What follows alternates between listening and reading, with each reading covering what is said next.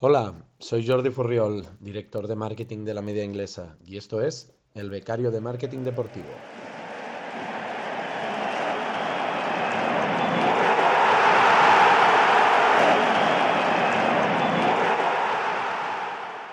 Bienvenido, bienvenida a un nuevo episodio del Becario de Marketing Deportivo, el podcast, el programa en el que entrevistamos semanalmente a profesionales de la industria del deporte para que nos cuenten cómo han llegado hasta ahí y estar al día de las últimas tendencias del sector. Todo ello desde la perspectiva y la ilusión por aprender y saber más de un becario. Yo soy David García y aquí está todo listo para que pite el árbitro y comience el partido. Bienvenidos a un nuevo episodio del Becario de Marketing Deportivo. Esta semana con Jordi Furriol, eh, director de marketing de la media inglesa. No sé si alguno no lo conocerá. Supongo que, habrá pocos que no lo conozcan, porque bueno, en cualquiera que siga un poco redes, un poco el mundo fútbol y un poco el contenido, pues de, sobre todo de redes sociales, YouTube y demás sobre fútbol, en este caso fútbol inglés, eh, sobre todo la, Premier League, la FA Cup, que ahora está tan de, tan de actualidad, ¿no? La, la, la, final de ayer entre, entre Chelsea y Liverpool con esos 22 penaltis, si no me equivoco, pues tenemos aquí a, Jordi Furriol, hoy de, como decía, director de marketing de, la media inglesa, que se, pasa por el podcast para, pues para charlar un poco de cómo ha llegado a este puesto, qué es la media inglesa, cómo, cómo gestionan los patrocinios, los ingresos de, un proyecto como este. Y por no alargarme más, pues damos la bienvenida a Jordi y que nos cuente. ¿Qué tal, Jordi? Hola, ¿qué tal? Buenos días a todos.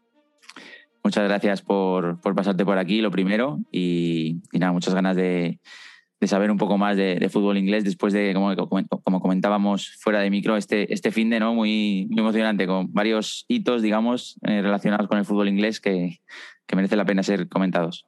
Movidito, movidito, sí, sí. Una final con 86.522 goles eh, anulados, con 22 penaltis, chutando, acabando chutando los porteros y bueno, de esas cosas de entrenador, que, que, bueno, Tuchel decidió poner a Kepa, ¿no? Y la mala suerte es que el guionista que había por ahí arriba, pues consideró que era, era el objetivo de, de que para él fuera la mala suerte, pero bueno, al final eh, es verdad que Kepa en principio tenía mejores estadísticas a la hora de parar penaltis, pero es verdad que ninguno de los porteros pudo parar ninguno y al final le tocó a él salir en la foto, ¿no? ninguno, ¿eh? Ninguno. Nada, nada. De estas cosas que pasan en el fútbol, que al final tomas decisiones y lo de siempre, ¿no? Si la pelotita entra, pues eres muy bueno y si la pelotita no entra, pues de repente eres muy malo, ¿no? Bueno, ahí ya sabemos cómo funciona esto. Sí, fue totalmente la ley, la ley de Murphy, ¿no? Casi, porque te sacan, no para ninguno, que bueno, puede no ser tampoco un fracaso. Al final un penalti es difícil de parar. Pararlo es el éxito, no pararlo quizá no es fracaso, pero encima te toca tirar y lo fallas tú. que... Pobre, pobre, la verdad no me gustaría estar en su sitio, así que desde aquí un abrazo a Kepa y sí. que seguro que ya ha pasado muchos episodios y, va a estar otra vez arriba sin problema. Y, se recuperará seguro, eso sí. Pues bueno, en otros se me, ocurre, se me estaba viniendo a la mente que también la destitución de Bielsa, ¿no? Del Leeds, un poco que después de tanto tiempo y demás ha sido un poco llamativa. Es, es verdad. Es verdad, nosotros acabamos de sacar un vídeo hablando un poco sobre esto, haremos otro vídeo más en profundidad esta semana, pero es verdad, un entrenador tremendamente querido en Leeds, tremendamente querido, va más allá de lo deportivo, o sea, ya a nivel social tenía una imagen espectacular, eh, muy querido, solo hace falta ver las redes sociales de los, de los jugadores que han pasado por sus manos, los mensajes que le mandan. Eh, pero eh, volvemos a lo de antes, ¿no? Mm, puede ser muy bueno, puedes tener mucha historia, pero al final estos clubes de alto rendimiento, eh, cuando tienes dos, tres, cuatro, cinco partidos en los que los resultados no son los que se esperan, pues al final todos estamos sometidos a la misma ley, ¿no? Que es la ley del gol y de los tres puntos.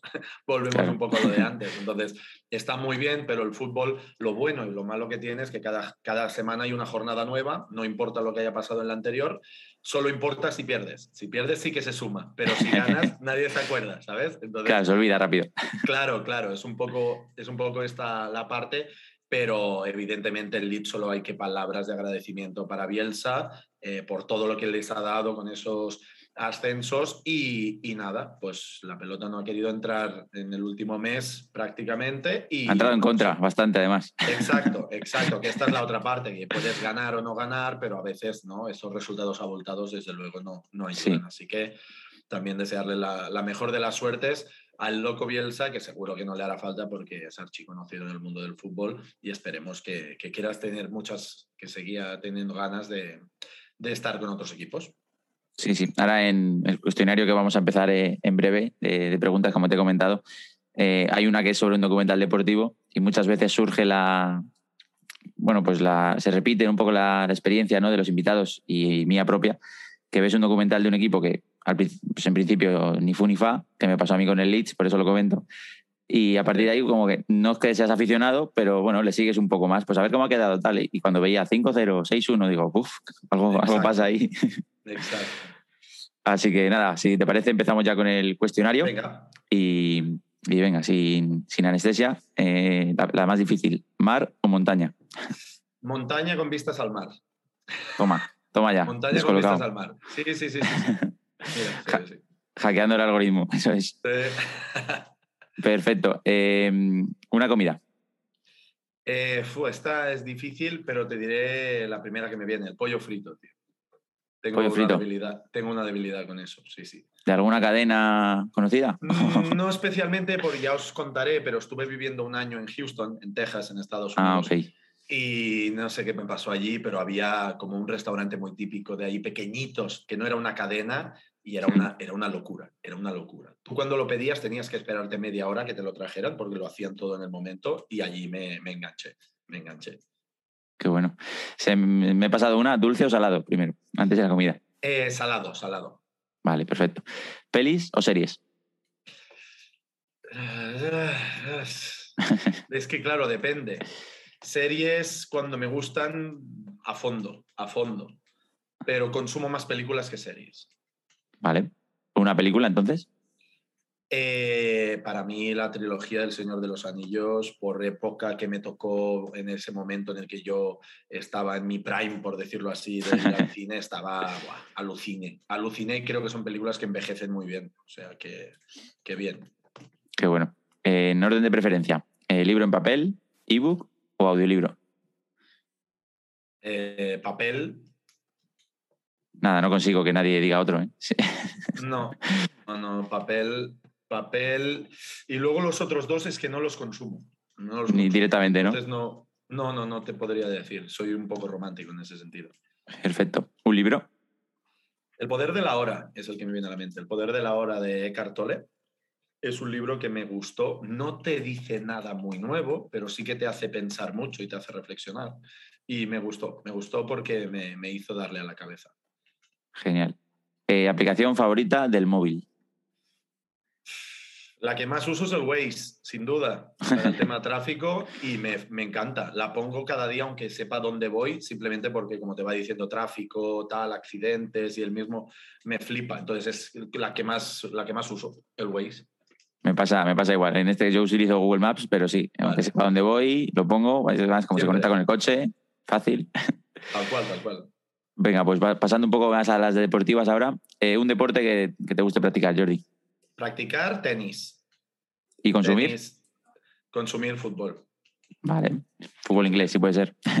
Sí, pero no tampoco en general. ¿eh? Me, soy fan de los partidos, no tampoco de la liga. Al final hay partidos en la Premier que no son todo lo atractivos que quisieras, claro. y hay partidos en la liga que sí y viceversa, ¿no? O sea, depende. Perfecto. ¿Un documental deportivo? cualquiera que me explique los entresijos que, se, que hay dentro de un vestuario de un club. Me da igual del equipo por lo que tú decías, ¿no? que al final también es un sí. tema de marketing, que es el storytelling. Tú al final, si cuentas una buena historia, haces que la gente se sienta partícipe de, de, ese equipo y lo que tú decías, de repente pues te empieza a importar un poco lo que le pasa a ese equipo. Y a, antes de ver ese documental, pues veías en la, tu aplicación de, de resultados y te daba un poco igual, y después de ver el documental, pues mira, dices, voy a buscar ahí eh, esa parte, ¿no? Entonces, Justo. cualquier documental que me un poco lo que se cuece dentro, me, me, encanta. Es decir, los documentales que cumplen, ¿no? El, digamos, lo que se suponía que era un insight cuando nacieron, que ahora ya hay tantos Exacto. que muchos... Sí, claro. Te hablo más de los, de los del principio, porque claro. ahora ya dan mucho la sensación que está todo como muy preparado, muy staged, ¿sabes? Entonces sí. ya no me los acabo de creer, pero... Yo quiero hacer inicio... el mío también y... Claro, claro. Entonces los del inicio sí que me, me flipaban mucho por eso, ¿no? Por, por, te explicaban, te hablabas con el nutricionista, hablabas con el otro, el de aquí, el de allá, y eso es lo que a mí me gusta más, sí, sí. Sí, sí, totalmente. Eh, un deportista. Un deportista. Ah, es que a deportista. A deportista quizá te diría Rafa Nadal, ¿eh? Esa, igual que la del libro en papel, ya es una respuesta clásica. A deportista sí, a futbolista no tendría ninguna duda. Pero es que yo, aunque estoy dentro del gremio, eh, me cuesta ver, me cuesta comparar los futbolistas con deportistas de otros, eh, ¿sabes? De otros deportes que me parecen infinitamente más exigentes a nivel psicológico, a nivel físico incluso, ¿no? Entonces, sin menospreciar, porque ya te digo, es a lo que me dedico, ¿eh? Pero, pero deportista te diría Rafa Nadal. ¿Y futbolista, ya que estamos? Leo Messi, sin duda. También tampoco era... Puede haber bandos y demás, pero no te la has jugado. No. Un club o equipo, no tiene que ser de fútbol. A ver, yo soy del Barça, soy mm, de, Barcelona y soy del Barça desde pequeñito, ya mi abuelo, tiro para atrás todo el mundo y es el equipo que, bueno, te hablaría en pasado que me ha dado más alegrías porque también he tenido la suerte de vivir la época buena, ¿no? O sea, yo en el 92 tenía cinco años cuando, cuando gana la primera Copa de Europa y desde ahí pues casi todo ha sido una época muy esplendorosa. Ahora estamos viviendo unos tiempos de, renovación y cambio, digámoslo así. Pero, pero bueno, se ve, hay brotes verdes y estamos ahí otra vez, así que bien. Sí, parece que hay, hay futuro. Un estadio. Claro, el Camp Nou, pero el Camp Nou porque desde pequeño, ya te digo, yo no se me olvidará nunca la primera vez que entré, flipé. O sea, era un niño muy pequeño y eso me pareció gigante. Eh, entonces aluciné. Lo es. Es que lo es, ¿eh? pero aluciné y cada vez que voy, pues me, me, encanta, la verdad. Espero que no se me caiga ningún trozo de hormigón encima, porque también es una cosa que, el Camp Nou es del 55. Esperemos que no. Le, le tocaría una remodelación, pero, pero bueno, se ve que no tenemos mucho dinero ahora en el Barça para gastar. Y esta no, no está en el cuestionario, pero ¿qué te parece? No sé si es oficial, creo que no es oficial todavía, pero eh, ¿qué, qué, opinión tienes respecto al cambio de nombre de un patrocinador, una marca como Spotify, que se ha rumoreado? A ver, estamos en la época, estamos en la época de los cambios, es decir, muy pocos clubes tienen el músculo financiero como para decir que no a ciertas cosas. Entonces, yo estoy bastante de acuerdo con el tema de elegir, ¿no? Entre el patrocinador, pues si puedes evitar que se llame Qatar Camp Nou y puede ser que se llame Spotify, que es una aplicación que como todas las empresas tendrán sus cosas, ¿eh? pero me refiero que es una aplicación que tiene buena reputación, que todo el mundo utiliza, que ha cambiado el paradigma del consumo de música y ahora podcast también está apostando mucho por esto. Eh, a ver, bien, bien, es decir, para los románticos, si mi abuelo siguiera vivo, eh, seguramente diría, esto no, esto no puede ser, porque el Barça es el Camp Nou y tal, y no sé qué, ¿no? Pero hoy en día, oye, y más en la situación financiera que estamos, hay que ser realista. Hay que ser realista y por puestos a elegir, Spotify me parece que es una, una marca que, que, daño no nos va a hacer. No hace daño, eso es totalmente. Yo estoy en la misma línea, la misma línea que tú. el evento deportivo más grande al que haya sido en directo. Vale, el evento deportivo más grande que he ido en directo y parecerá una bobada es el rodeo de la ciudad de Houston. Y te cuento porque la movida allí es muy bestia. Lo hacen en el Energy Stadium. Yo vivía enfrente, un estadio con capacidad para unas 80.000 personas, totalmente cubierto, eh, de última generación, pantallas de tal, bueno, bueno, una locura. Pero es que fuera todo el aparcamiento ponen una feria con comida, con atracciones. Y para que te hagas una idea, es tan grande que hay un teleférico para ir de una punta a la otra de la feria. Entonces, evidentemente, rodeo, te puedes imaginar, pues vaquillas locas, caballos, hay incluso un concurso para los niños que los enganchan a una, oveja y sacan la oveja a correr y el niño, pues el niño que más aguante subido en la oveja gana. y luego a la media parte, conciertazo, conciertazo de Alicia Keys. A la media parte, Alicia Keys, allí un escenario giratorio para que todo el mundo le viera la cara. Bueno, una movida. El himno, fuegos artificiales dentro de un espacio cerrado. O sea, bueno, los americanos, ¿no? sí, sí, totalmente, joder. Como la Super Bowl, ¿no? Pero con toros, con vacas. Sí, sí, sí, sí. Vaquillas, caballos, un poco de todo. Pero bueno, bastante espectacular, bastante espectacular. Bueno, seguramente que, que la experiencia única, ¿no? Ah, eso sí, eso sí. Y no te digo la gente alrededor, los vestuarios, los atuendos. Era como estar en una película del oeste. Qué guay.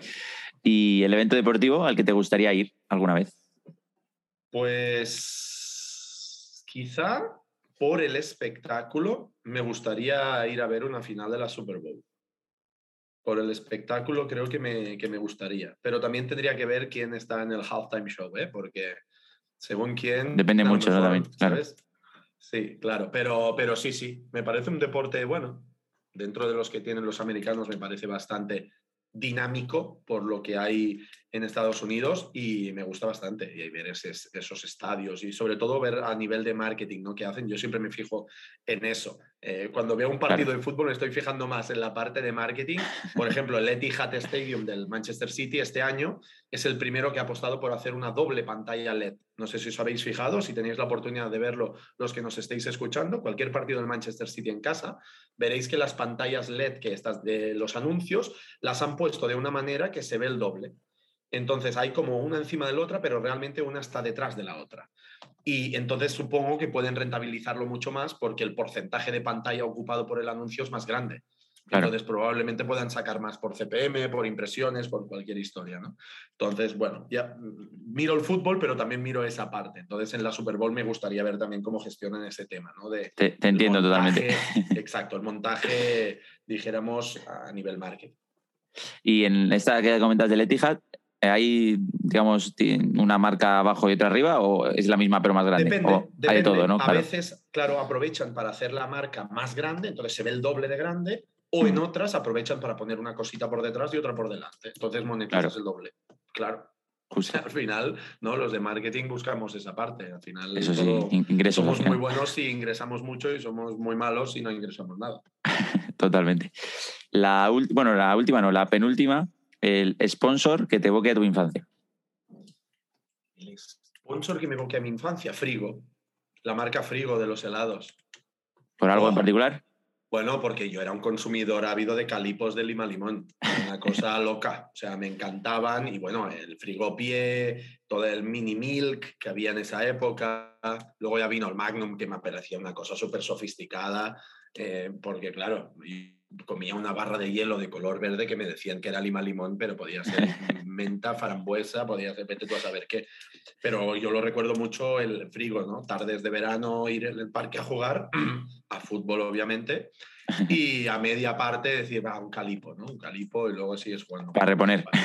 Claro, me acuerdo de frigo muchísimo. ¿Y Frigo como sponsor eh, patrocinaba alguna propiedad deportiva o, o no te suena? No me suena, me suena más Mico. Mico, que era como la competencia, eh, que tenía el pirulo tropical y esas cosas. Mico sí. que me suena haberla visto en alguna competición deportiva. No sabría decirte si fútbol sala o volei o algo así, pero Frigo no recuerdo, no recuerdo. También era yo más pequeño y no me fijaba tanto en estos detalles. Ya, claro. no recuerdo que Frigo tuviera un gran equipo deportivo. Hombre, deportes de playa como voleibol que has comentado. Playa, totalmente. playa, imagínate, no hay mejor patrocinador que Frigo. Justo. Y ahora sí, la última, que a, a veces es verdadero y falso, pero esta vez no, no te voy a dejar elegir. Te voy a hacer una pregunta más, más directa. Y es a ver si sabes cuántos eh, suscriptores tiene la media inglesa en, en YouTube.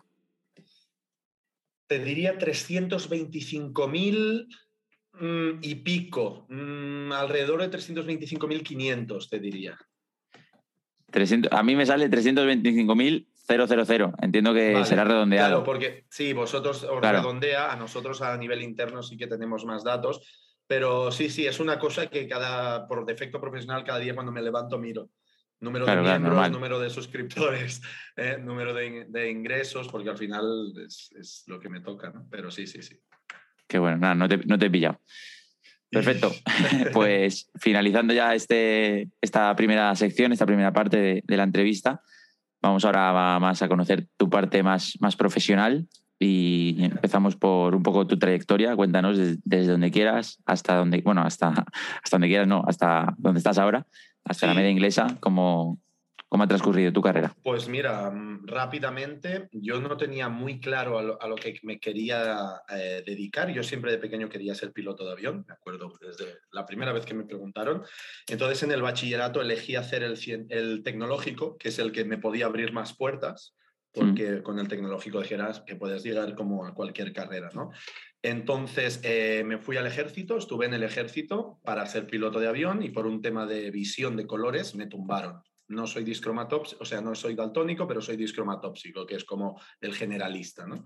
Entonces me tuve que replantear un poco todo y nada, volví a casa como ya había hecho la selectividad por si acaso no salía bien, porque me gusta hacer las cosas también así un poco por si acaso, ¿no? Pues eh, me tuve que replantear y, bueno, decidí meterme en publicidad y relaciones públicas, ¿no? Entonces, ¿por qué? Porque yo siempre he tenido, ah, nosotros dijéramos que venimos de una familia normal, dijéramos, humilde, entonces yo me tenía que pagar mis estudios, siempre me he tenido que pagar todo lo mío y eso pues me permitía eh, también entrar en, mire, qué tipo de trabajo me puede permitir cierta variabilidad a nivel de horarios y demás. Y siempre fue el mundo comercial, ¿no? El mundo comercial que es un mundo que trabaja por números, que si vendes más, vendes menos, pero tampoco tienes un horario fijo. Entonces eso eh, me permitió. Y me metí en el mundo inmobiliario y de las hipotecas, te estoy hablando de 2007. Evidentemente tuve la brillante idea de meterme cuando explotó la crisis del ladrillo. Un momento, sí. Sí, sí, me pegué una castaña importante, pero aprendí muchísimo. Aprendí muchísimo sobre el mundo, sobre ese sector. Eh, al final, cuando trabajas de comercial, pues te relacionas con mucha gente, conoces muchos perfiles distintos de personas, tienes que adaptarte a hablar su idioma para, para intentar, pues, ¿no? En este caso, vender una hipoteca, vender una casa, vender un piso. Y bueno, eso es lo que más me ayudó, porque luego lo combinaba con la teoría que hay en la universidad y me, me, yo podía aplicar ciertas cosas de la teoría a la práctica y preguntar a los profesores ciertos casos reales que me habían ocurrido en la práctica, en la que me, pues, que me explicara la parte teórica, ¿no? Y eso, y eso me gustó. Y a partir de ahí siempre he estado muy metido en el mundo comercial. He vendido cursos de eh, reglados, no reglados, he sido profesor de inglés, he sido profesor de tema de gente que para, preparar oposiciones. Eh, entonces siempre he estado muy metido en el mundo comercial y en el formativo. Y a la vez desde los 17 años estoy entrenando, estoy entrenando equipos de fútbol.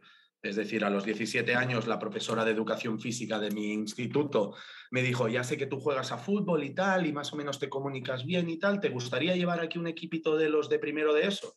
Y dije, venga, pues en buen momento se lo dije que aún sigo, ¿sabes? O sea, llegó un momento que se tenían que empezar a los títulos de entrenador, empezaron a moverse, entonces me tuve que sacar el título de monitor primero, Allí conocí a alguien del San Cugat Fútbol Club, que es un club de fútbol de, esta ciudad que está al lado de Barcelona. Me ofrecieron un equipito allí para empezar un infantil D.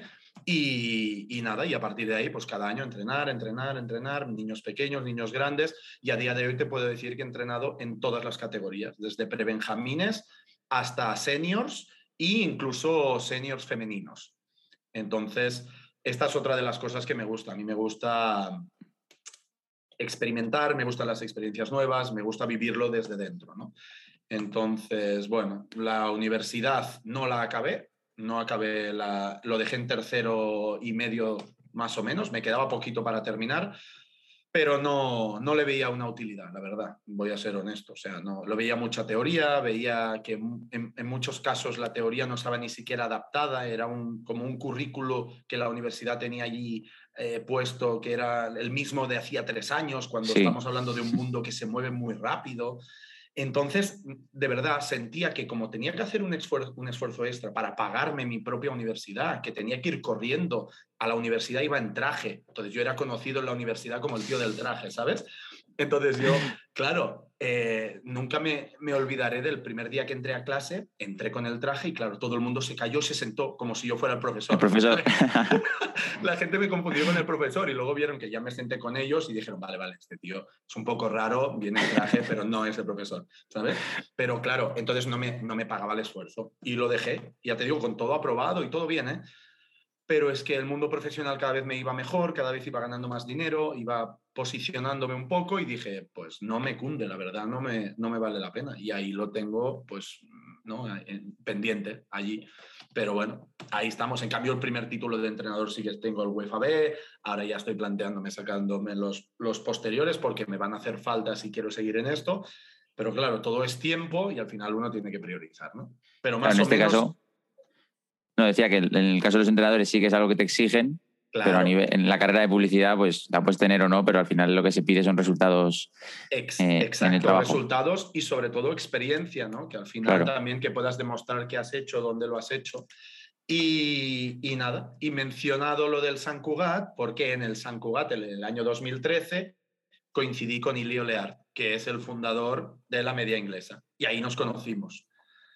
Conocimos llevando un equipo juntos, un cuerpo técnico. Llevábamos un Benjamín en preferente, en categoría preferente de ahí de Barcelona, entonces jugábamos contra el Barça, contra el Español, contra el Cornellá, y éramos tándem, éramos tándem en el cuerpo técnico. Y ahí nos conocimos y desde entonces pues hemos mantenido relación y hemos estado en, varios equipos y en varios proyectos. En la India también hemos estado juntos colaborando en un campus solidario con la Fundación Vicente Ferrer, que ahora este año voy a volver a ir. Entonces, bueno, varias cositas ahí y bueno, simplemente pues ahora llegó el momento y en agosto de este año 2021, después de la pandemia, pues me incorporé a la media inglesa para, para intentar ayudar pues en eso, ¿no? En crecer en la parte de patrocinios y de marketing para ayudar a generar pues, un, pelín más de ingresos para que el proyecto siga, siga siendo sostenible. Qué chulo, qué chulo. Pues nada, lo primero, la, enhorabuena desde aquí eh, por esa toma de decisiones, ¿no? Que a veces hace falta, lo que decías, que hay mucha gente que dice, bueno, si ya llevo tres años y medio, ¿por qué no voy a terminar? Pues es medio año o un año más con el TFG y demás que a lo mejor no es que pierdas, pero no estás dedicando a otra cosa y que te puede aportar más. Así que esa decisión muchas veces eh, hay que tomarla y hay que decírselo a tus padres, hay que decírselo a tus amigos y que te digan, en vale. Mi caso, en mi caso era más fácil porque como me lo pagaba yo no tenía que darle explicaciones a nadie. Es decir, el tema es cuando te lo pagan los padres, ¿no? que ahí sí que tienes que ir a ver cómo se lo digo esto, a ver qué hago, a ver qué no hago. Es, tiene un pelín más difícil. La ventaja, entre comillas, que tiene que te lo gestiones tú, bueno, que eres tú tu propio jefe y que al final Sí, a tus padres se lo comunicas, pero no le tienes que pedir, eh, dijéramos, permiso, ¿no? Entonces ellos tendrán su opinión, pero tú tienes la tuya y tú tomas tu decisión, que al final, pues es tu vida, ¿no? Y al final, pues bueno, todas tienen su riesgo y, ahí está. Qué bueno. Has mencionado que entraste, digamos, pues eso, al final la parte más comercial, ¿no? Patrocinios para generar más ingresos, monetizar un poco el proyecto de la media inglesa.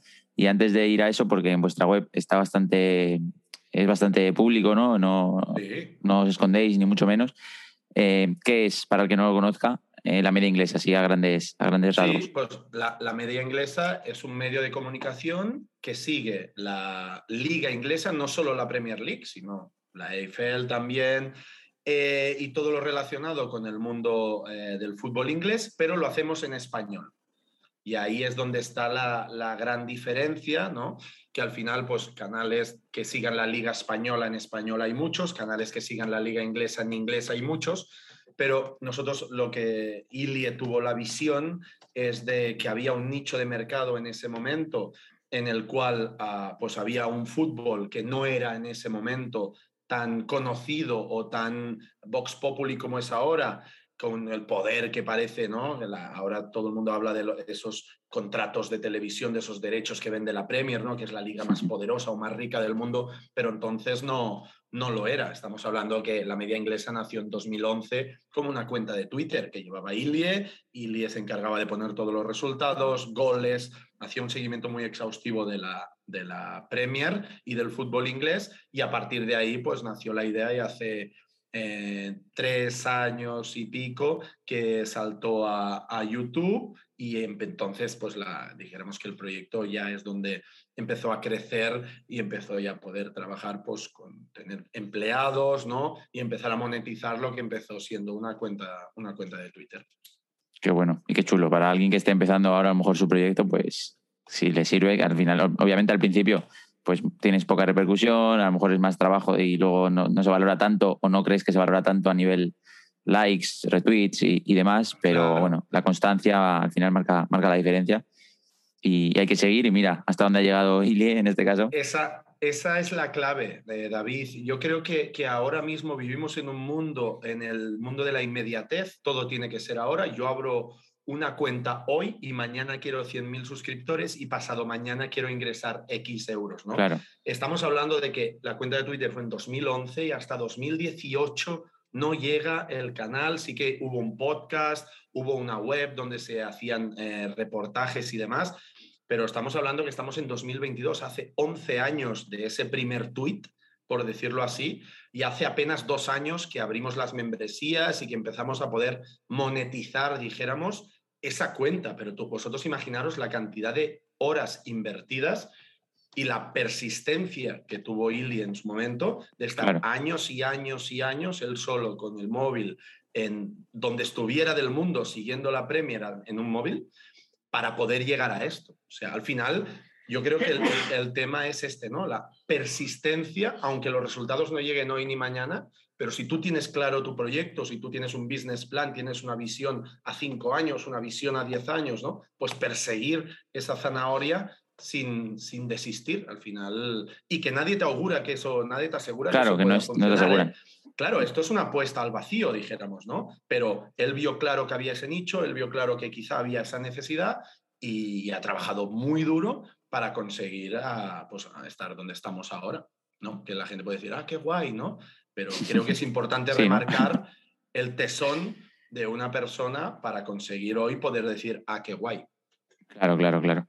Y, lo que iba a decir, que eh, también encontrar el nicho es importante, porque a lo mejor ese mismo esfuerzo lo dedicas a lo que tú decías, una cuenta de fútbol de la, Liga Española en español, pues bueno, quizá triunfe, pero quizá pues ya está muy cubierto ¿no? ese, ese nicho y también es importante saber dónde empezar y que te guste, porque si no, en esos siete años, seguro que en algún momento dices... Claro, Sí, y ya no solo el nicho, sino el cómo, ¿no? Otra vez volviendo a ese storytelling del que hablamos. Es decir, nosotros siempre tratamos el fútbol con un toque de humor. Siempre, siempre le damos ese punto de humor, un, humor más inglés, más irónico, ¿no? Este, este humor eh, más, eh, dijéramos, no tan explícito. Mm. Eh, y esto también nos marca la diferencia, porque nosotros creemos, y eso lo dice mucho Nacho González, que al final estamos... Uh, haciendo contenido para llenar el tiempo libre de la gente. Y el tiempo libre de la gente es de las cosas más valiosas que tienen.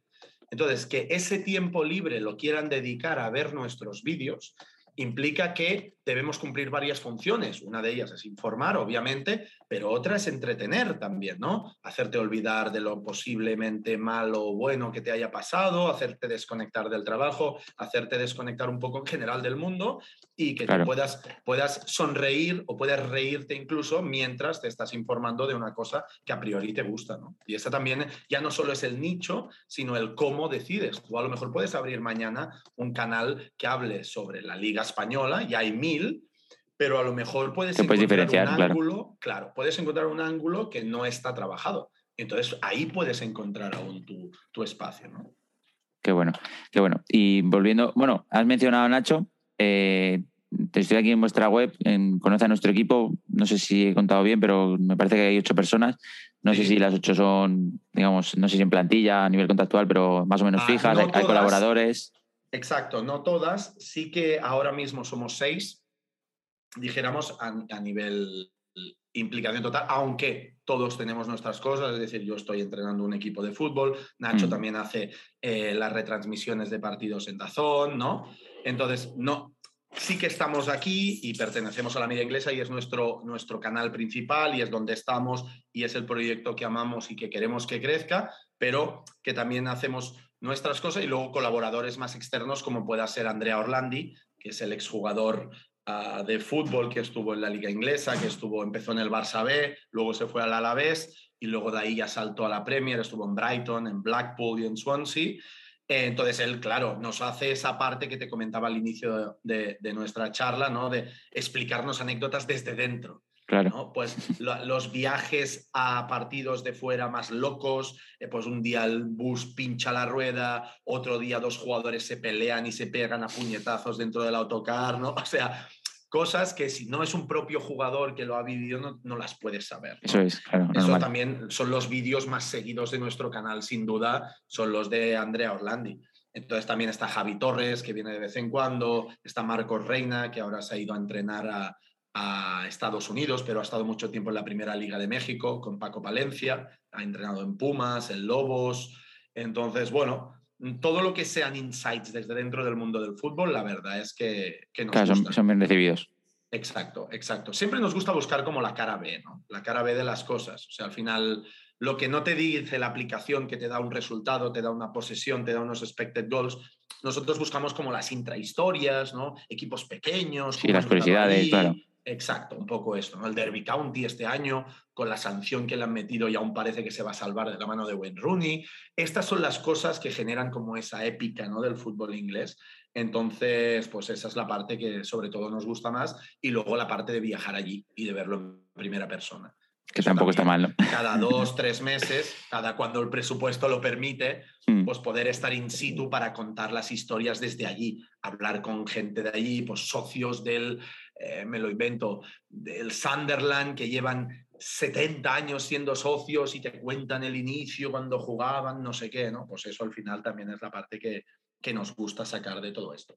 Y en este último caso eh, que mencionas, el contenido, entiendo que, claro, la gente responde en inglés. Entonces, ¿cómo, ¿cómo, hacéis para...? Sí, subtitulamos, subtitulamos, que esto también es la labor de postproducción aquí, que una vez tenemos que editar vídeos, pues claro, subtitularlo todo eh, para que la gente lo pueda entender, obviamente, pero nos gusta, nos gusta porque al final si hablamos de fútbol inglés es evidente que, los fans del Derby County hablarán en inglés, ¿cómo no?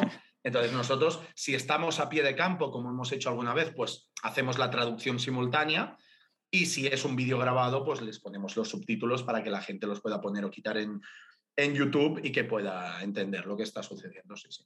Genial. Suena, suena bastante, bastante da envidia, ¿no? Envidia sana, pero, pero envidia. Así que, eh, volviendo, bueno, volviendo, no, eh, centrándonos un poco más en, digamos, en tu, en tu departamento, ¿no? En, tu, en esta parte de patrocinadores del proyecto y demás. Aquí en, vuestra web, que como decía es bastante eh, y para el que lo quiera echar un vistazo, pues estará en las notas del programa, por supuesto. Em, veo que está eh, EA Sports, eh, Panini, Vivenger, un logo que ahora mismo no identifico, la Emirates FA Cup, Football Manager. Como... El que no identificas creo que debe ser OneFootball, que es una aplicación de resultados con la que trabajamos.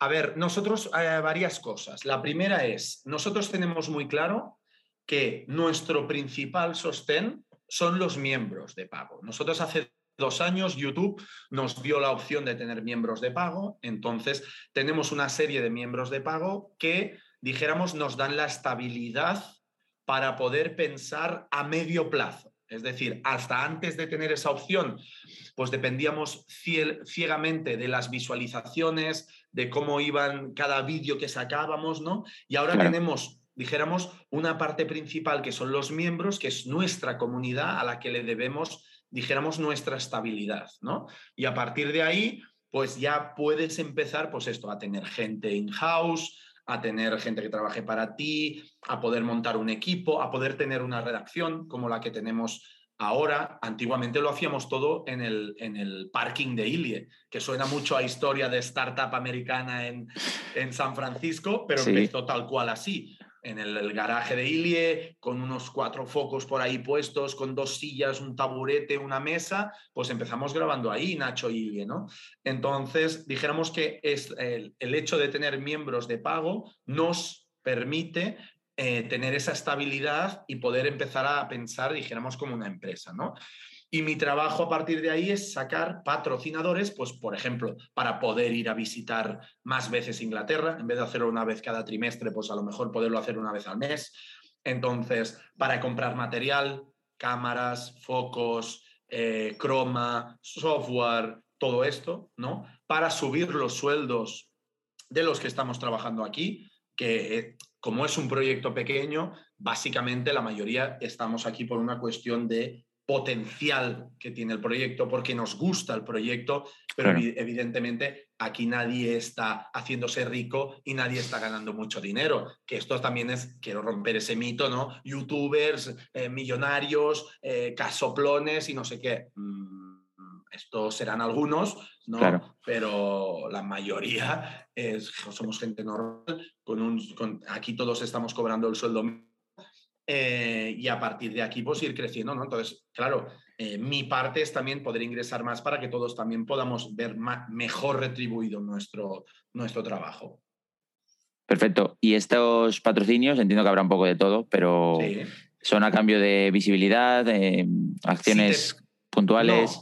Si te fijas, la mayoría tienen ah, sentido, o sea, con el tema fútbol. Eh, siempre vamos relacionados con el tema fútbol. Y hay otra cosa que Ilie tenía muy clara desde el principio, y es que nosotros ah, no aceptamos cualquier tipo de patrocinio.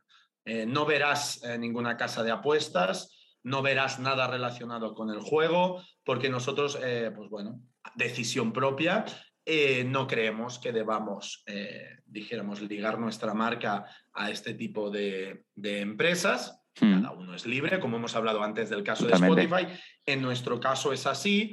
Y bueno, podría ser una vía golosa, porque evidentemente nos han llegado muchas eh, ¿no? Cuando tienes cierto tamaño en las redes, pues te llegan insights de gente, oye, mira, haz esto, haz lo otro. Tuvimos una pequeña experiencia hace años, no nos gustó, nos pareció un poco opaco el tema y dijimos, mira, fuera y nos dedicamos a estar con gente cómoda, con gente con la que nos sentamos cómodos, ¿vale? Y con gente que también nuestra comunidad a la que siempre tenemos en cuenta y que siempre ponemos en el eje central, no le parezca disruptivo. Es decir, que ellos se sientan también parte de eso y que de repente, me lo invento, no haya una marca que esté puesta en primer plano, que corte mucho los contenidos, ¿no? O que nos obligue a poder hablar o no hablar de ciertas cosas. Al final, uno de nuestros valores principales es que somos un medio totalmente libre e independiente.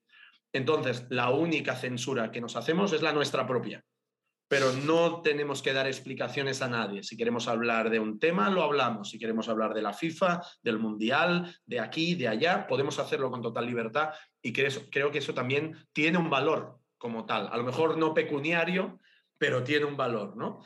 Entonces yo tengo que jugar a este equilibrio, a buscar patrocinadores que puedan continuar o seguir con esta filosofía, que puedan ver de manera amable nuestra comunidad y que a la vez nos pueda reportar. Evidentemente, la mayoría de los que tenemos pues nos reportan a nivel económico, algunos a nivel servicio, pero la mayoría a nivel económico. Y claro, evidentemente tus tarifas y tus fees los tienes que ir adaptando al volumen que vas teniendo. Vamos creciendo, pues evidentemente las fees que teníamos hace dos años pues no son las mismas que podemos tener ahora, ¿no? Pero claro, si hay más repercusión. Pues Claro, la idea es siempre tener esa capacidad para reinvertir todo ese dinero en el propio proyecto. Ya te digo, a nivel de viajes, a nivel de salarios, a nivel de material, a nivel de cualquier necesidad que pueda, que pueda surgir. Has mencionado que, que vuestra, digamos, vuestra base más eh, pues fija, ¿no? Lo, que os da estabilidad es la comunidad de YouTube, los, los miembros. Correcto. Eh, volviendo a vuestra web, y repito otra vez la transparencia que, por la que os felicito. Em, aquí aparece un diagrama en el que, digamos, se divide los ingresos ¿no? en, cuatro, en cuatro apartados, comunidad de YouTube, anuncios de YouTube, patrocinios y tienda. Y en este caso, la comunidad de YouTube es un 50% de esos ingresos. Exacto, es que no te lo decía, no te lo decía a broma. Es decir, nuestra parte principal es nuestra comunidad. Y eso es lo que nos da fuerza. O sea, nosotros a lo mejor no somos una comunidad enorme de millones de suscriptores, pero sí que tenemos una comunidad muy fiel y con mucho engagement, que eso le gusta mucho a las marcas. Es decir, te pongo un ejemplo, nosotros hicimos una acción con, con Gambea, con la empresa esta que hace calcetines y merchandising, hicimos una camiseta del Wicom, una camiseta de un equipo de League One, que sería la segunda B de, de, allí de Inglaterra. Hicimos para, cuando cumplimos 300.000 suscriptores, estuvimos en su campo y pusimos 300 camisetas a la venta. Pues las 300 camisetas se vendieron en menos de una hora. Tuvimos que abrir otra vez a posible gente que quisiera para hacer como unas preventas y en total llegamos a vender 1.500. 1.500 camisetas de un equipo de segunda B de Inglaterra, por lo que tú decías antes, por el storytelling porque tuvimos un día, nos abrieron las puertas, un día enviamos 96 correos a los equipos de Premier, Championship, League One y tal. Uno de los que nos respondió fue el Wicom. Nos permitieron ir allí hacer una entrevista con un jugador famosísimo que es Adebayo Akinfengua, un jugador enorme, seguro que lo tenéis visto, enorme, que le encanta el pollo frito, por eso me cae también. no será uno que jugaba en el Wimbledon antes? Es un, exacto, un tío que tiene 40 años, delantero centro mítico, mitiquísimo, entonces nos abrieron las puertas de Adams Park del, del estadio y desde entonces tenemos una relación muy buena con ellos hicimos esta, esta camiseta del Wicom y ya te digo, superó cualquiera de nuestras expectativas. Es un poco como reflejo de el commitment y del engagement que tiene nuestra comunidad con nuestro proyecto. ¿no? Entonces, para nosotros eso es lo más, lo más valuoso. Entonces, si ese valor no lo ponemos en el centro de la ecuación, nos estaríamos equivocando. Y mi trabajo no es solo patrocinio, sino también miembros. Yo también me encargo de responder el correo de miembros, donde todos los miembros tienen vía directa con nosotros para comentarnos cualquier duda, cualquier necesidad, cualquier cosa. Entonces, tenemos un trato personal también con ellos. Los tenemos muy en cuenta. No es como esto que ahora está de moda, ¿no? Estos tokens de socios y demás, que, bueno, te dije, te dejan elegir la música que va a sonar en el calentamiento. bueno, ok, como cosa clave del club no me parece, ¿no? Decisión clave del club, pero bueno, ok. Bueno, Nosotros está bien para la gente de fuera, ¿no? Y demás, pero es diferente. Claro, claro. Pero bueno, cada uno al final eh, tiene su camino y elige el que cree que puede ser más coherente, ¿no? Con su idea, con su proyecto y demás. Qué bueno. Y has comentado el, digamos, esta vía directa que tienen los miembros hacia vosotros. ¿Qué más se le ofrece a, un miembro y cómo funciona? Si alguien se quiere dar de alta, ¿es a pues través de YouTube, a eh, través de vuestra web? Sí, en la página, en la página, nuestra página de YouTube, ahí les saldrán los tres tiers que tenemos. Tenemos miembros non-league, miembros Championship y miembros Premier League. Entonces, en función del nivel de membresía, desde el non-league se te desbloquean todos los contenidos exclusivos que hacemos para miembros hay una serie de vídeos que solo pueden ver los miembros. Por ejemplo, hicimos la el Royal Rumble ahora a finales de enero, hicimos la Super Bowl en directo, sin imágenes, pero simplemente reaccionamos a lo que sucede, hablamos sobre ese tema, hicimos Fórmula 1, hacemos una serie de vídeos, dijéramos, más desenfadados. Hacemos concursos, hacemos QA, hacemos tier list, hacemos, ¿no? Hacemos una serie concurso de, FIFA, si no me equivoco, ¿no? Correcto, un concurso de FIFA. Son torneo.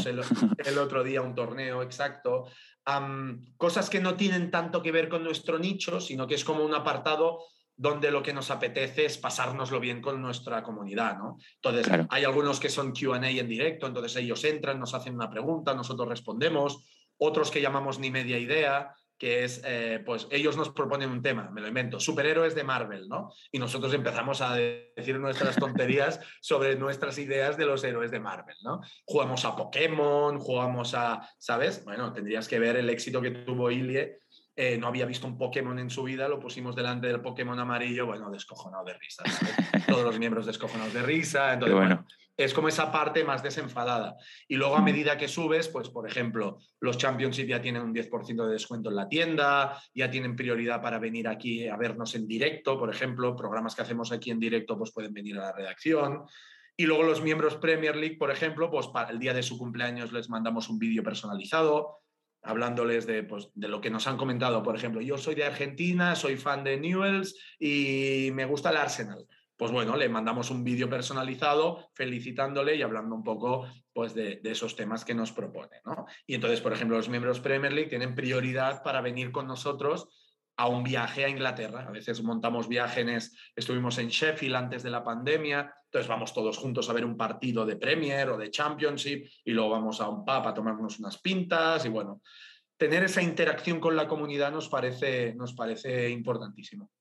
No, no, totalmente, totalmente. Al final es, digamos, no, es muy importante también eh, cuando ofreces algo premium, no, no convertir lo que antes era gratis, digamos, en premium, sino que el contenido, como tú dices, sigue estando para los que os siguen, porque, bueno, también seguir, dar like y demás es apoyar. Claro, claro. Pero, bueno, en contenido extra, simplemente, para que...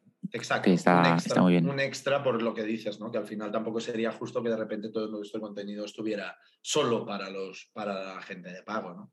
Al final es darles cosas de más, ¿no?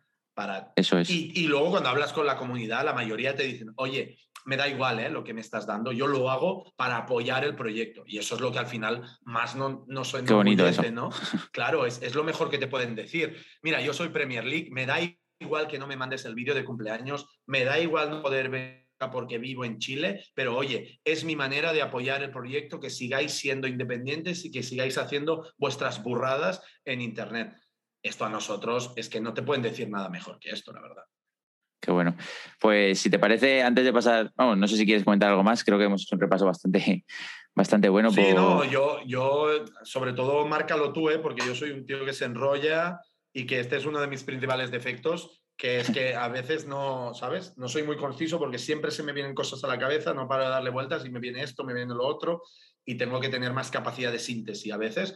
Pero, pero bueno, yo creo que a, grandes rasgos, alguien que nos esté escuchando y no supiera lo que es la media inglesa, creo que ya se puede hacer una idea más o menos de, de quiénes somos. Eso es.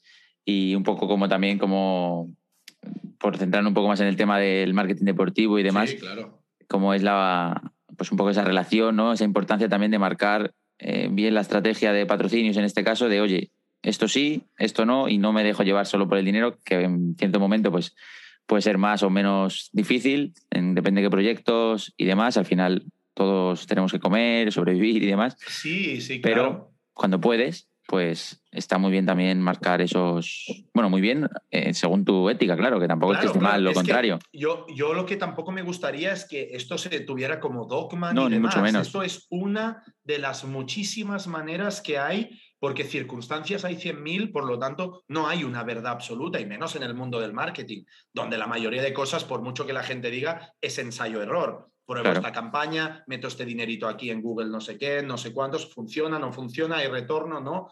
Yo lo que sí siempre digo es que las campañas no son caras ni baratas, son rentables o no lo son. Es decir, mm, si yo pongo un euro y me devuelve cero, es carísimo. Es decir, ¿no? Has perdido todo. He regalado un euro.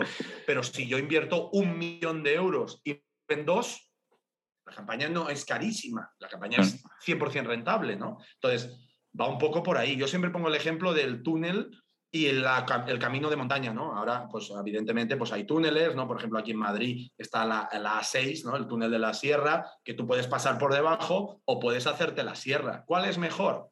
Bueno, pues a lo mejor te llega un día y tienes prisa y tienes que ir por abajo, pagas y vas directo, pero otro día no tienes prisa o has tenido un mal día y te apetece conducir y por la montaña y ver las vistas y demás, ¿qué tardas más tiempo? Pero tienes otro tipo de recompensas, ¿no? ¿Qué es mejor? Pues oye, depende. Depende de ti, de tu idea, de cómo tengas el día, de lo que pretendas recibir a cambio. Si lo que buscas es ahorro de tiempo, está claro cuál es la opción. Pero si lo que buscas es belleza, es evidente que es más bello ver la Sierra de Guadarrama desde arriba que ver el cemento en túnel, dentro del túnel, ¿no?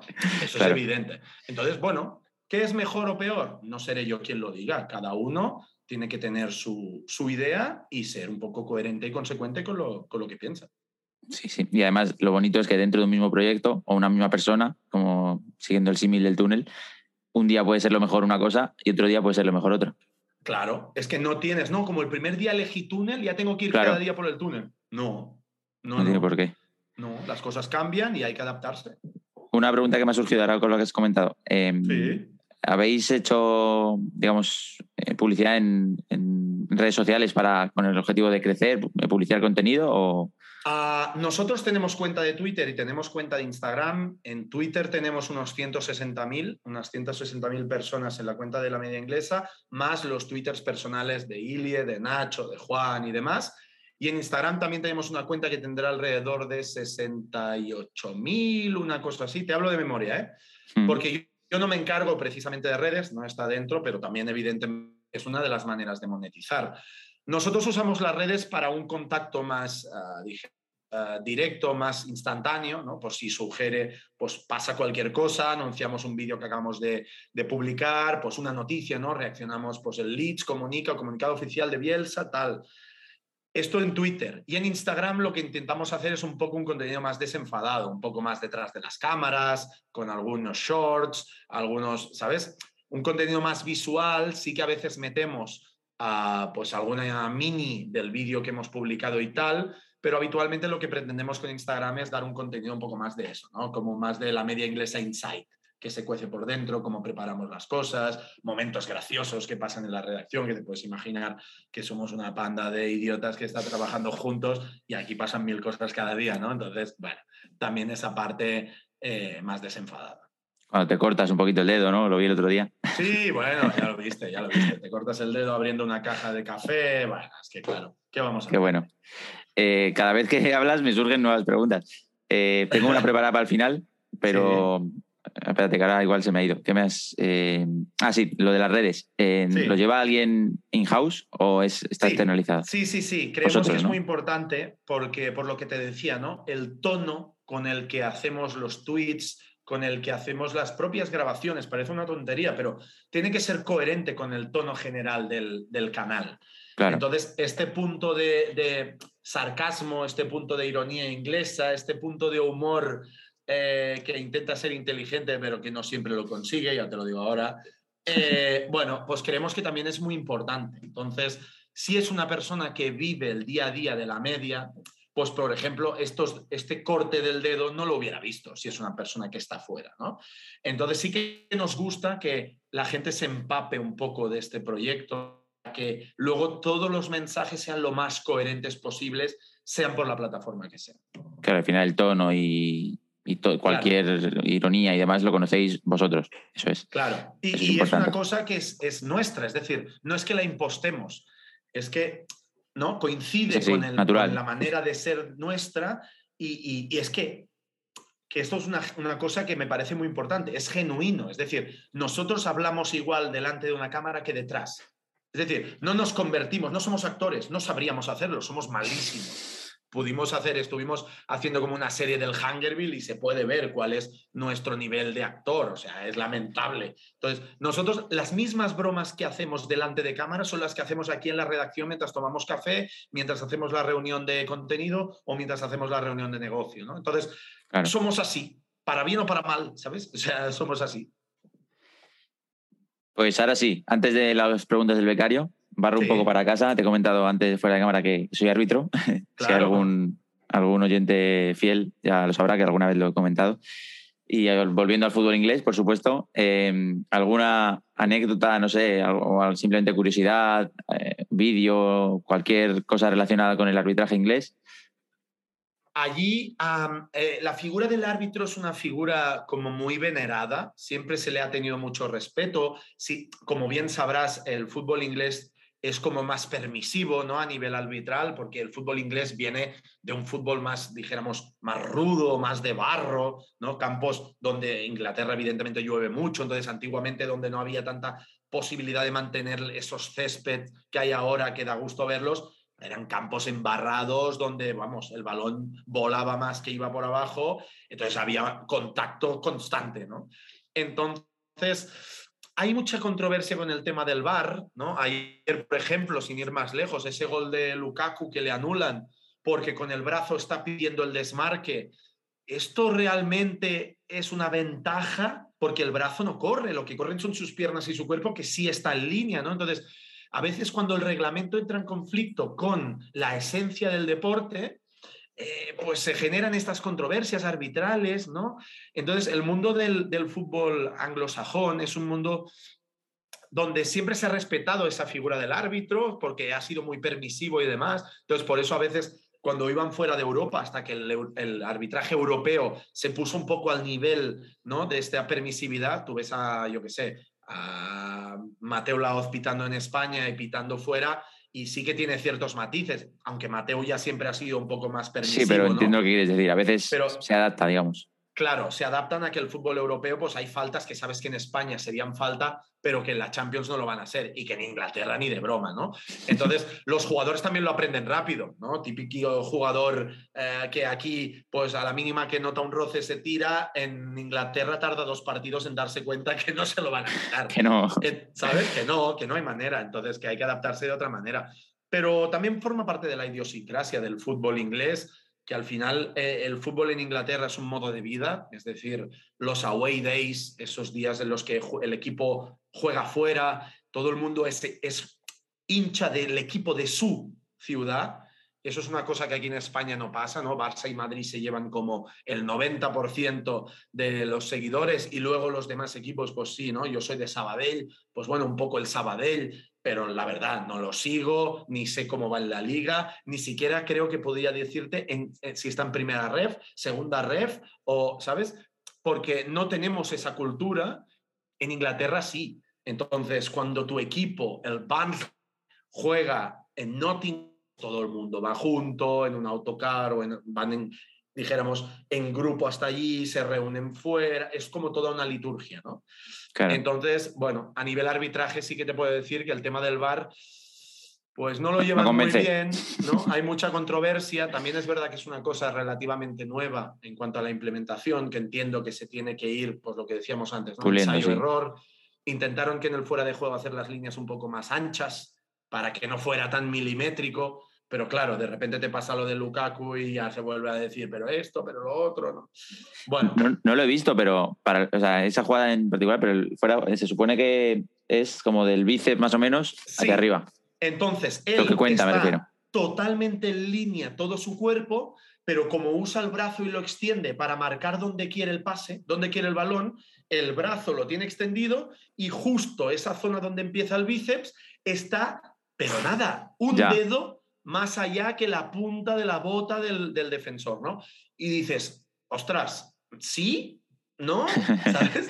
Pero yo lo entiendo porque yo si tuviera que escribir el reglamento del fútbol, tiene tantas excepciones, tantos matices, tantas cosas, que es una locura. Y yo lo entiendo. Y, de verdad, cada vez que hablo con un árbitro os lo digo y te lo digo a ti también, ole lo que hacéis, ole por lo que tenéis que aguantar, me sabe fatal porque yo llevo mucho tiempo, como he dicho, en el fútbol base y sé lo que hay y es muy duro, es muy duro. Entonces, desde aquí todo mi apoyo y mi ánimo al estamento arbitral, pero es que a veces el, propio reglamento no nos ayuda.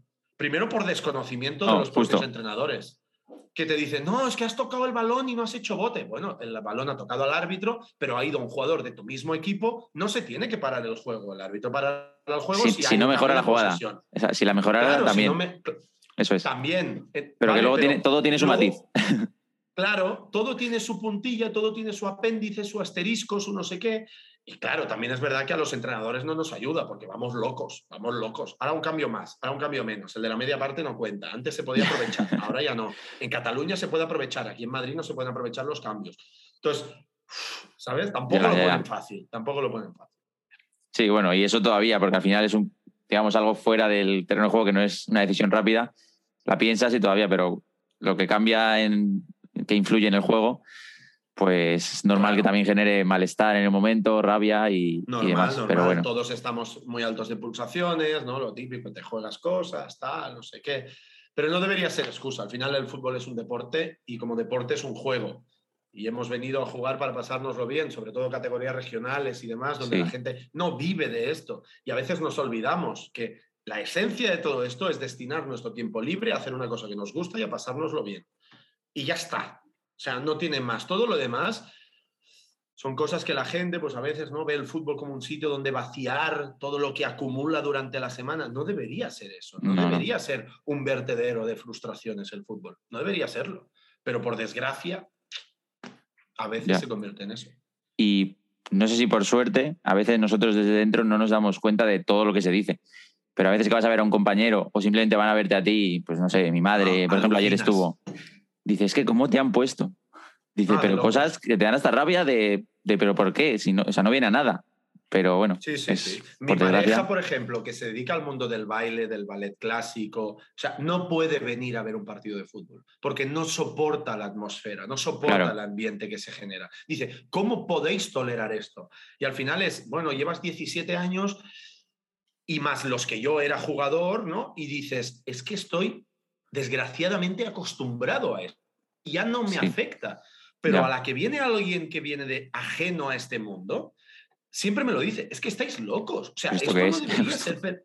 O sea, es que no debería permitirse, porque hay niños, porque hay gente menor, porque hay, ¿sabes? Se mezclan una serie de, cosas allí que de verdad las estamos tolerando, pero no sabría muy bien cómo atajar todo esto, la verdad. Pero bueno. Hace, hace un par de semanas no sé si te llegó la noticia, en, Baleares todo el fútbol regional se paró porque hubo una agresión, bueno, digamos varias, pero sobre todo una, que, una agresión a un árbitro que rompieron el tímpano y demás, y decidieron hacer una, huelga de una semana, todo el fútbol se paró, no sé si servirá de algo, pero bueno, a nivel gesto, pues... Yo, yo en eso estoy a favor y apoyo 100%, pero es que una persona que agrede a un árbitro, yo le quitaría la licencia, yo le quitaría la licencia de por vida. O sea, se te ha acabado el fútbol, ¿sabes? O sea, dedícate al tenis y le pegas con la raqueta al suelo o te das en la cabeza. O a ti. Pero, claro, Pero, ¿qué es esta impunidad?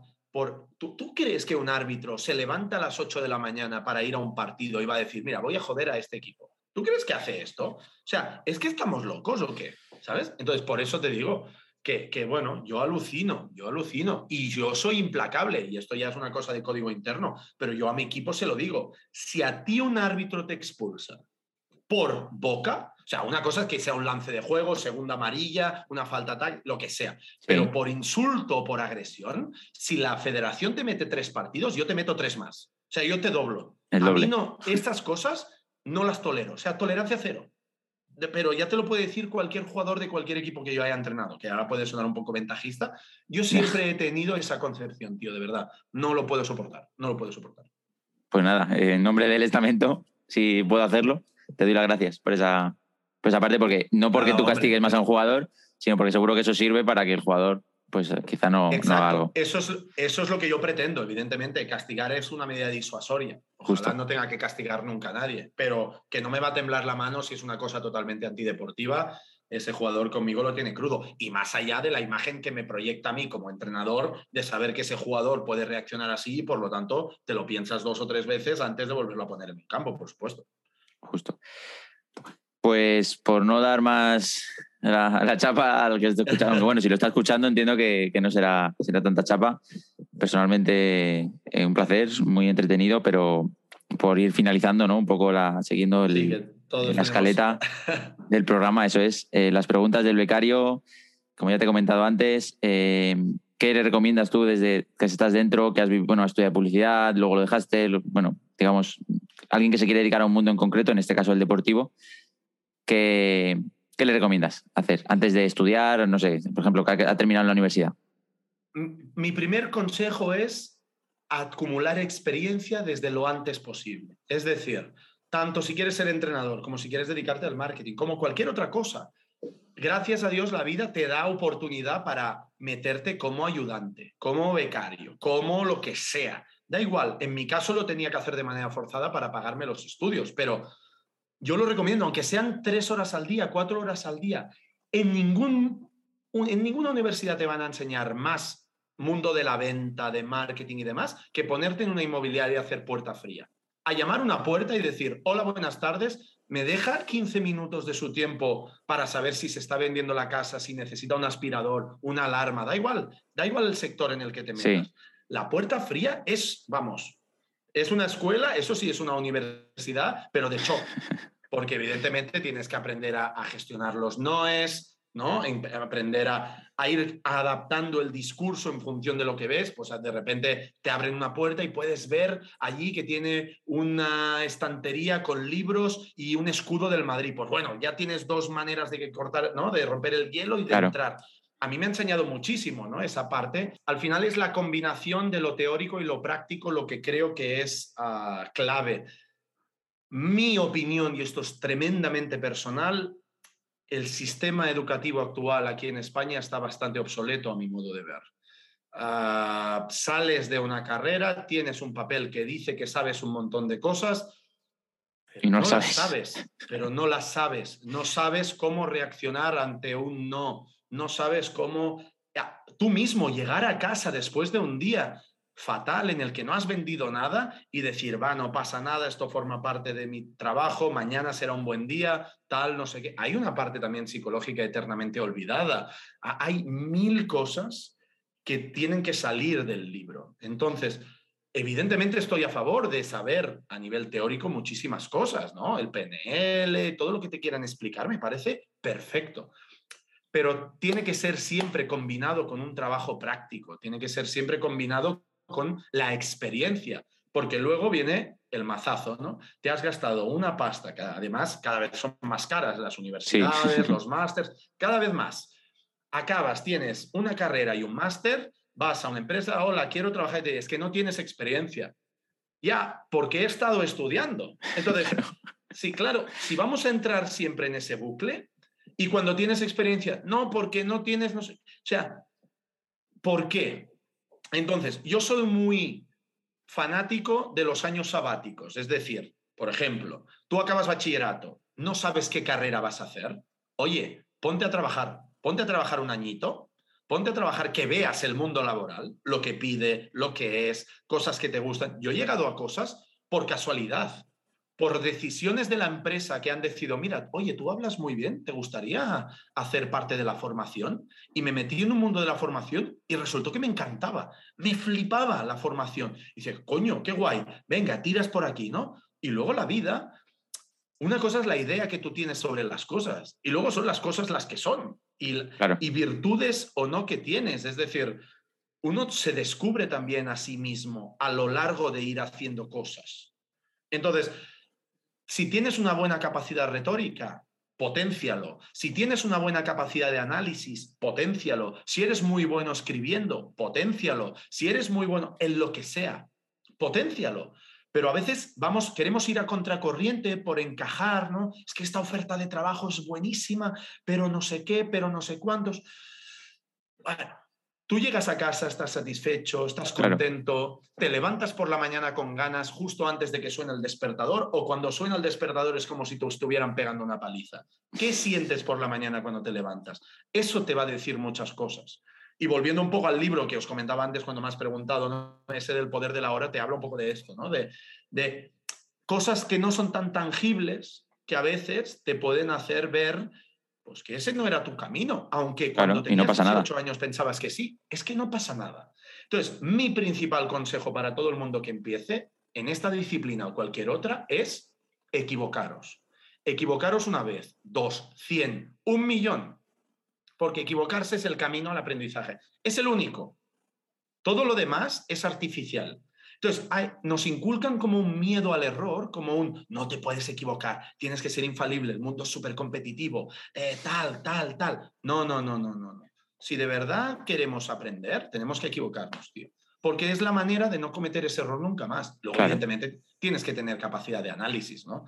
¿Por qué me he equivocado? ¿Qué he hecho mal? qué proceso lo puedo mejorar, por dónde puedo tirar, por dónde no, ¿no? E ir haciéndote tu propia teoría sobre las cosas en función de quién eres y, de lo que se te da bien. Esta es mi experiencia hasta el momento. Y al final equivocarse es la experiencia que es como has empezado. Así que es que, hay, que hay que trabajar, trabajar y tener experiencia. Tú lo verás como árbitro, yo como entrenador. Si yo ahora me cojo una hoja de entrenamiento de cómo yo entrenaba hace 10 años, seguro que me daría vergüenza.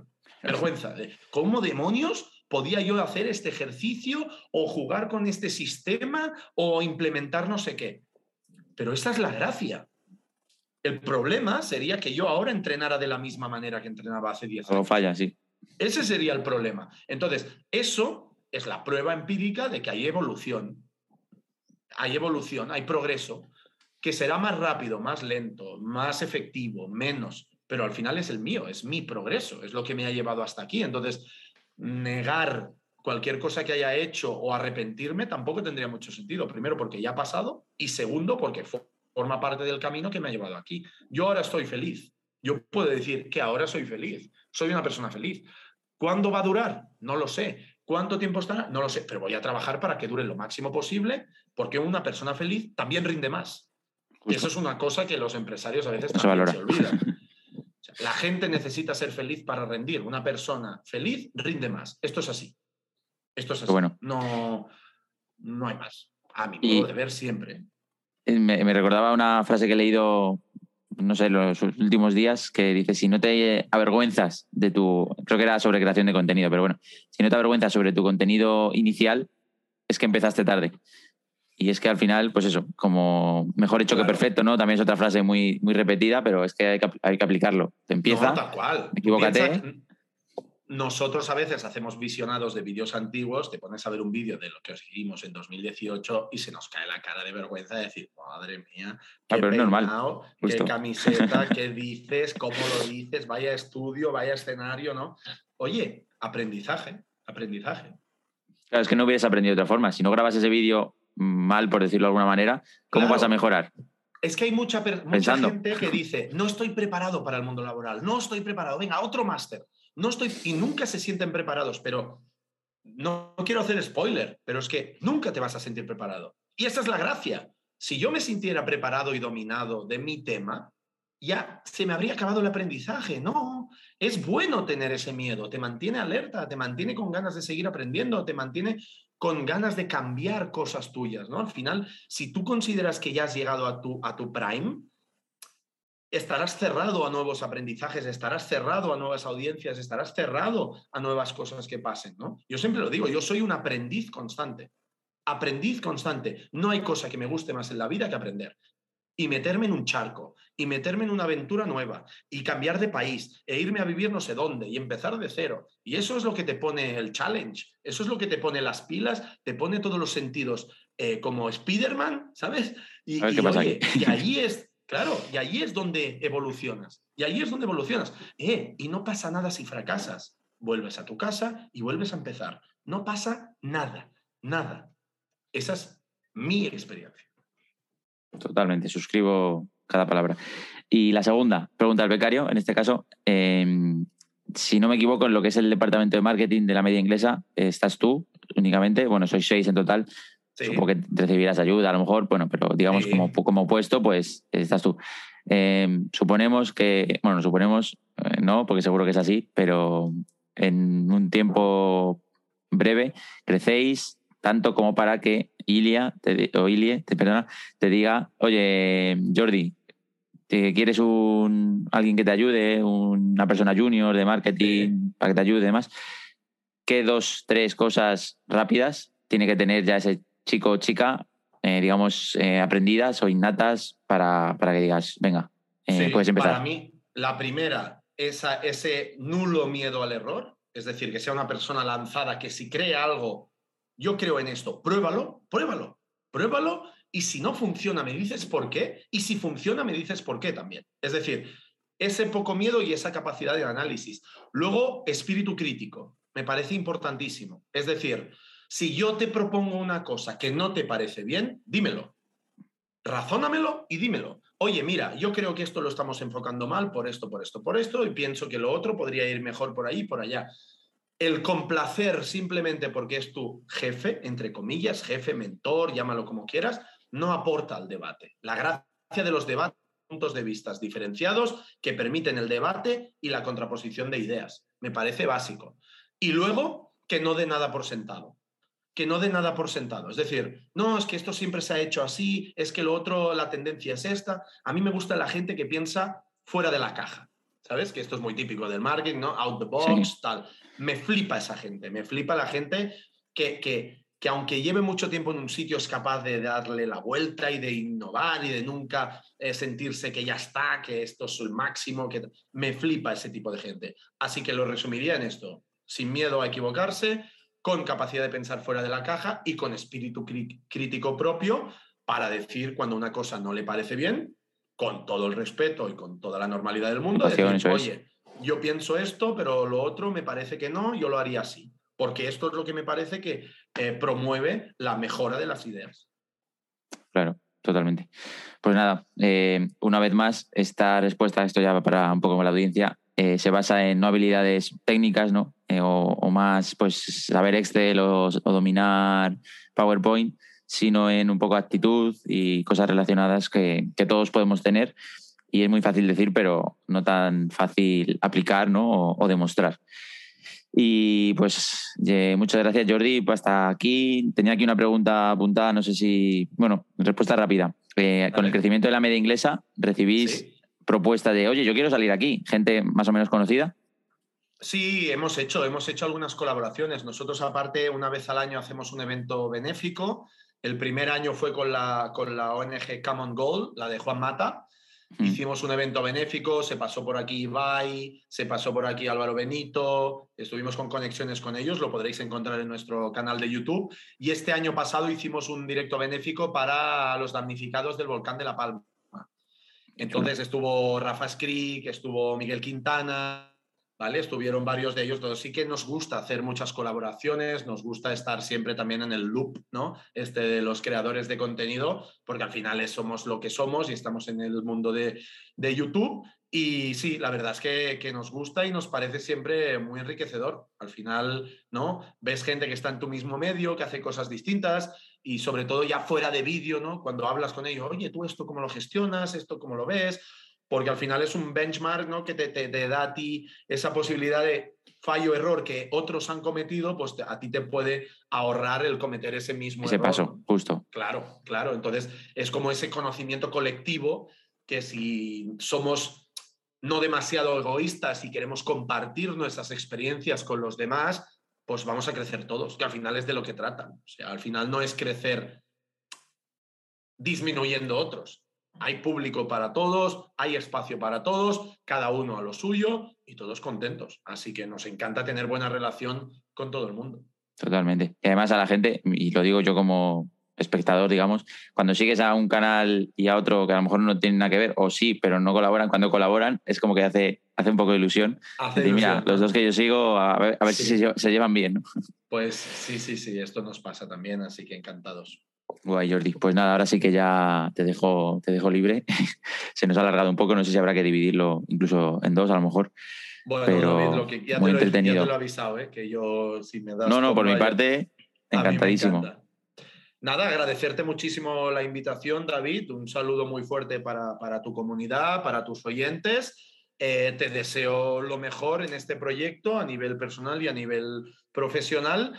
Y nada, ya nos conocemos, ya tenéis una puerta de entrada también a la media inglesa, así que espero que a futuro, eh, pues bueno, podamos tener quizá una charla dentro de un tiempo para ver dónde estamos cada uno, cómo hemos crecido, ¿no? Y hacer como una segunda parte más de, de dónde estamos y de dónde venimos, ¿no? Como decía aquel. Así que Eso por mi es, parte, eso es. un placer, David.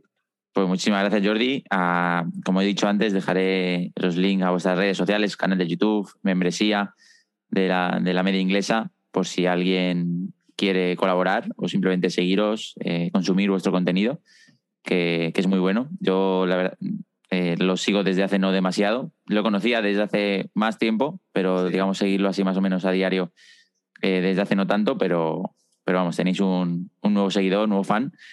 Y, Bueno. y mi enhorabuena por, por tu trayectoria personal, por el proyecto en global, todo lo que, todos los que lo formáis. Y nada, sobre todo muchas gracias por pasarte por aquí, por dedicarte el- tu tiempo, parte de tu tiempo, quitarlo de otro sitio, ¿no? como decía Nacho, el, el tiempo de libre, entre comillas, dedicarlo a, a- a otra cosa. Y nada, eso siempre es de agradecer.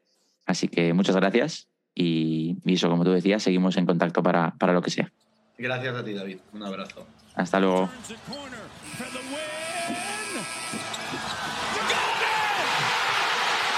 Turns the